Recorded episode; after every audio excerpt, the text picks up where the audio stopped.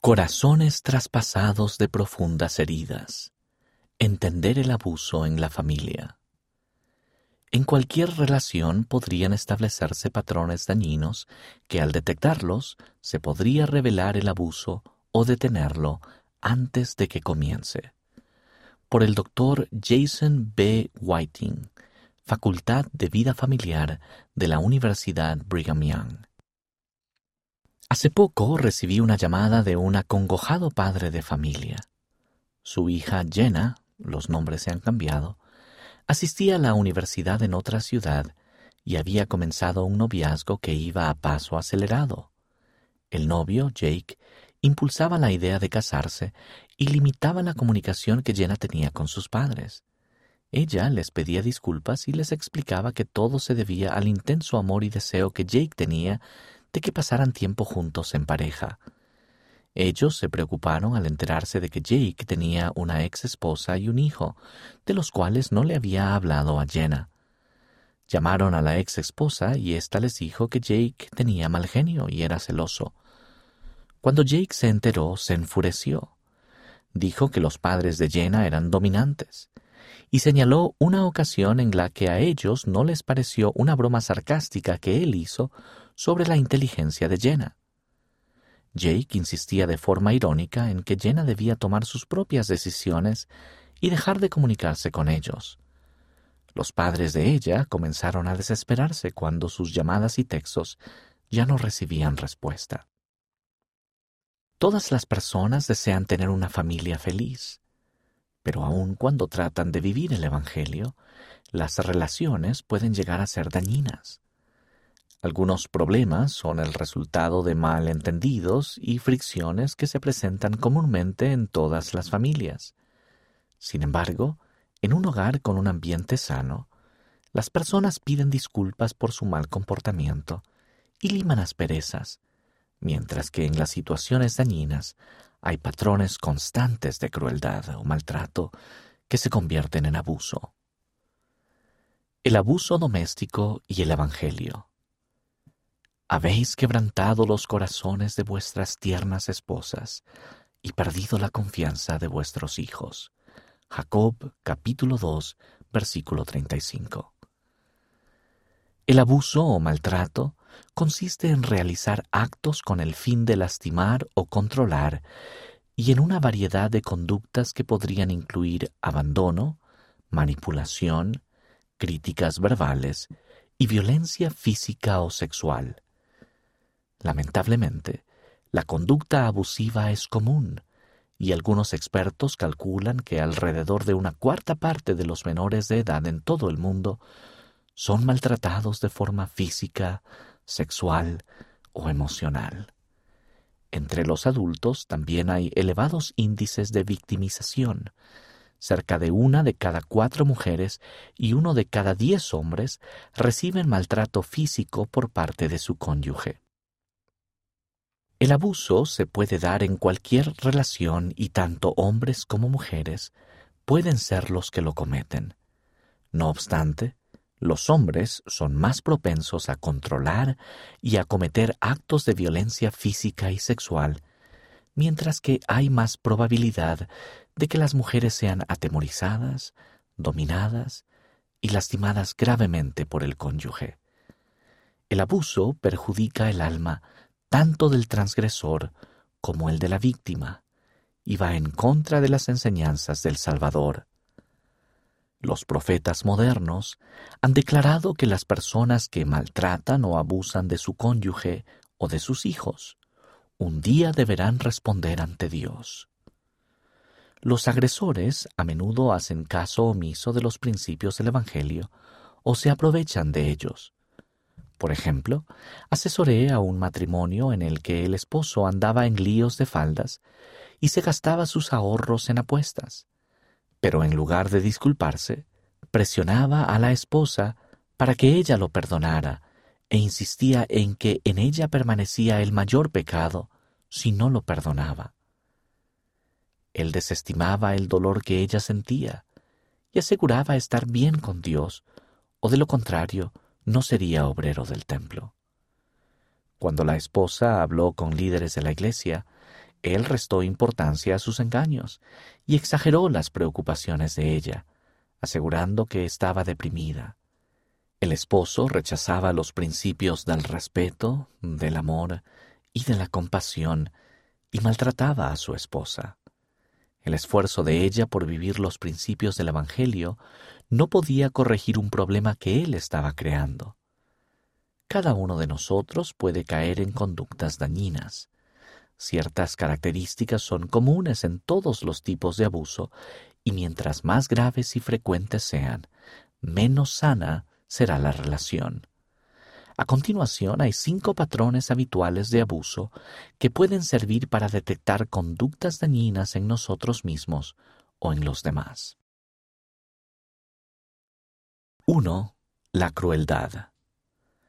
Con su lengua engañan, veneno de áspides hay debajo de sus labios, su boca está llena de maldición y de amargura. Romanos capítulo 3 versículos del 13 al 14. Un hombre vino a verme para que le diera terapia en contra de la voluntad de su esposa, quien se burlaba de él debido a que necesitaba ayuda. En la iglesia ella era amable y piadosa, pero en casa la crueldad de su actitud condescendiente ardía como un latigazo. Le criticaba su ingreso y tildaba su ocupación en la docencia de empleo de mujer. A su hijo le decía, espero que no termine siendo un pelele como tu papá. Y en conversaciones telefónicas que tenía con su madre a diario, ambas menospreciaban a su respectivo esposo. Las personas que critican a los demás creen tener motivos justificados para causar dolor y se deleitan en que otros padezcan. Esos familiares quebrantan los mandamientos de Jesús de no juzgar y no condenar. Cada vez que denigran, muestran repugnancia o insultan. 2. El engaño. Estás poseído de un espíritu de mentira y has desechado el espíritu de Dios. Alma capítulo 30 versículo 42. El engaño es una constante en el abuso, ya que los que lo cometen restan importancia a sus actos, culpan a los demás y tergiversan las palabras. Eso confunde a las víctimas, como lo explicó una participante en mi investigación. Mi esposo se ponía furioso, después se disculpaba y entonces decía, de todas maneras es culpa tuya, una y otra vez, hasta que comencé a creerlo.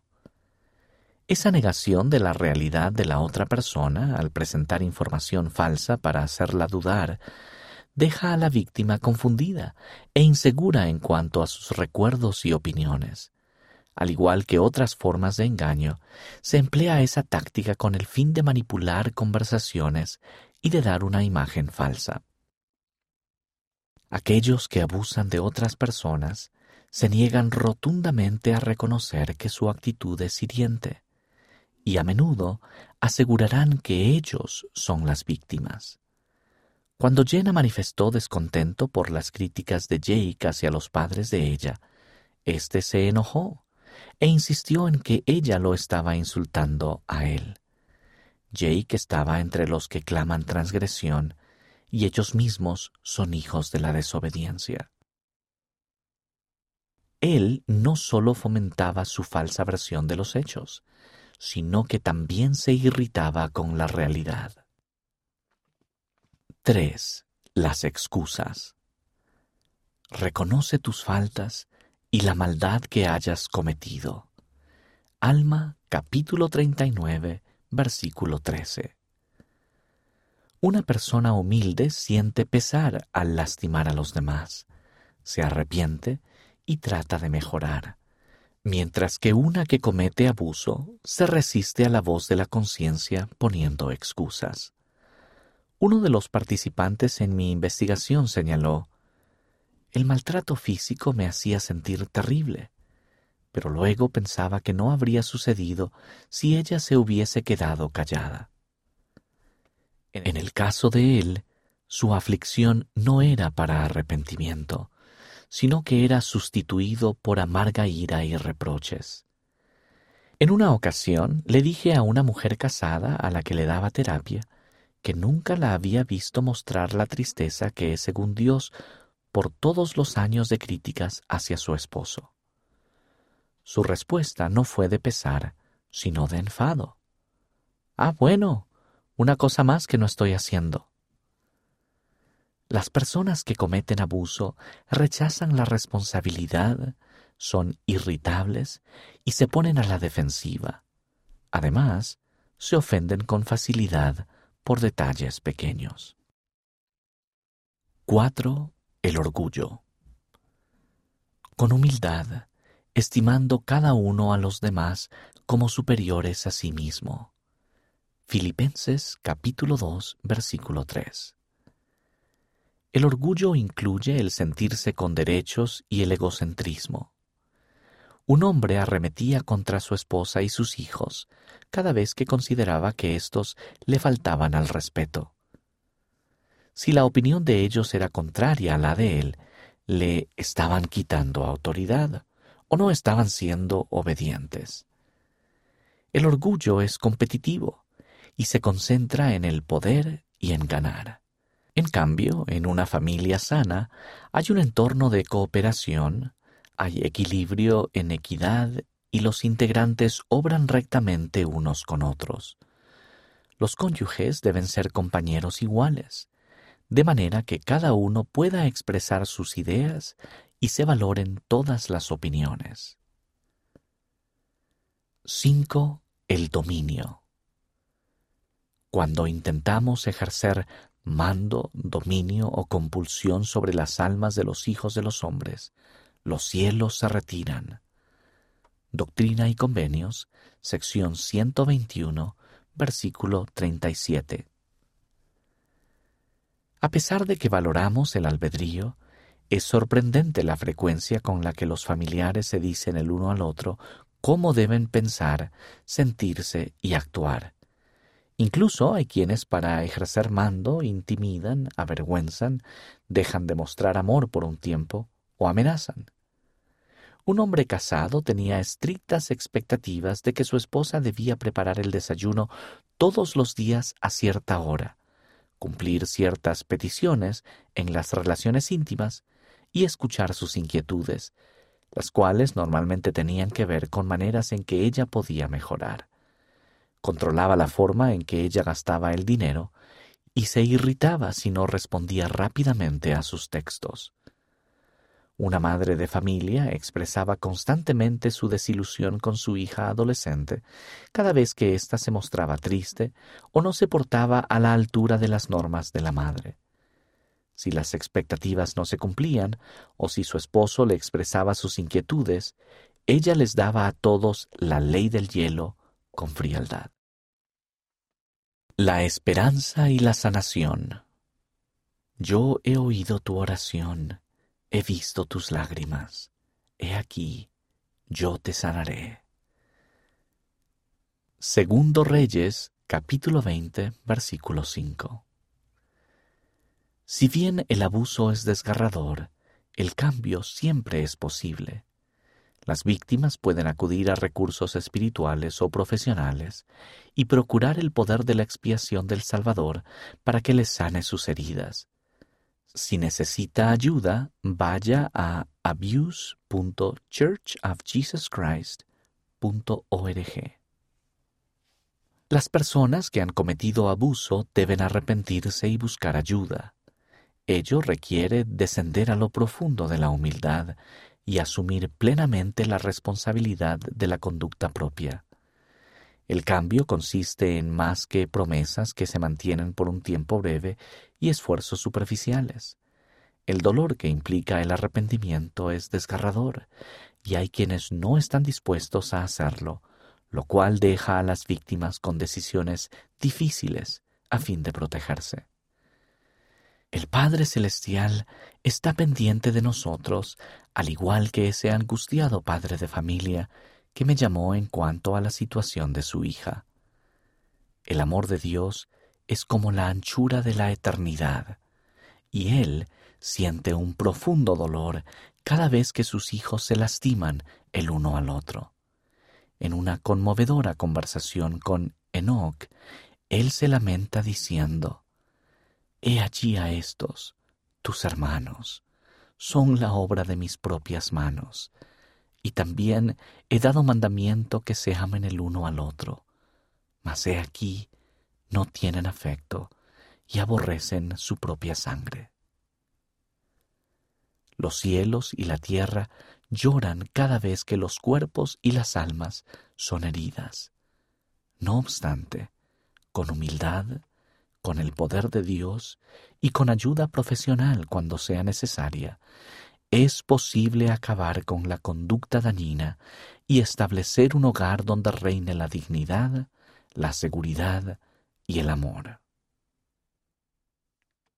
La voz que expresa un testimonio sincero, que pronuncia fervientes oraciones y que canta los himnos de Sión, puede ser la misma voz que vitupera y critica, que avergüenza y denigra, que ocasiona dolor y destruye el espíritu de uno mismo y con ello el de los demás. De una misma boca proceden bendición y maldición, se lamenta Santiago.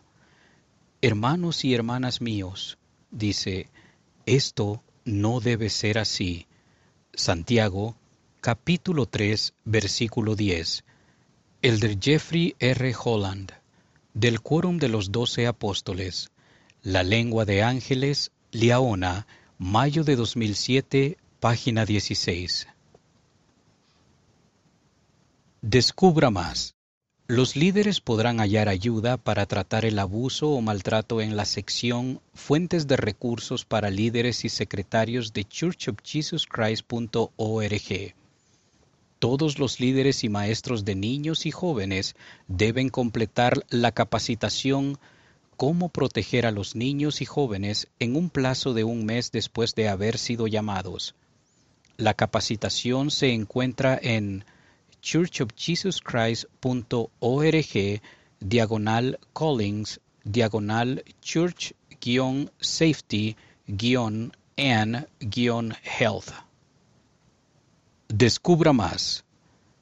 Para encontrar información adicional o para ponerse en contacto con recursos profesionales y otros recursos de utilidad, visite el sitio web de la Iglesia sobre el abuso en abuse www.churchofjesuschrist.org. Para averiguar más sobre cómo ayudar a las víctimas, lea el recuadro ¿Cómo puedo ayudar? para amigos y líderes en la versión digital de este artículo en liaona.churchofjesuschrist.org o en la aplicación Biblioteca del Evangelio. Recursos para líderes. Los líderes que se enteren de casos de abuso en los que haya menores de edad involucrados como víctimas o testigos deben llamar a la línea de ayuda de la Iglesia que se encuentra en counselingresources.churchofjesuschrist.org.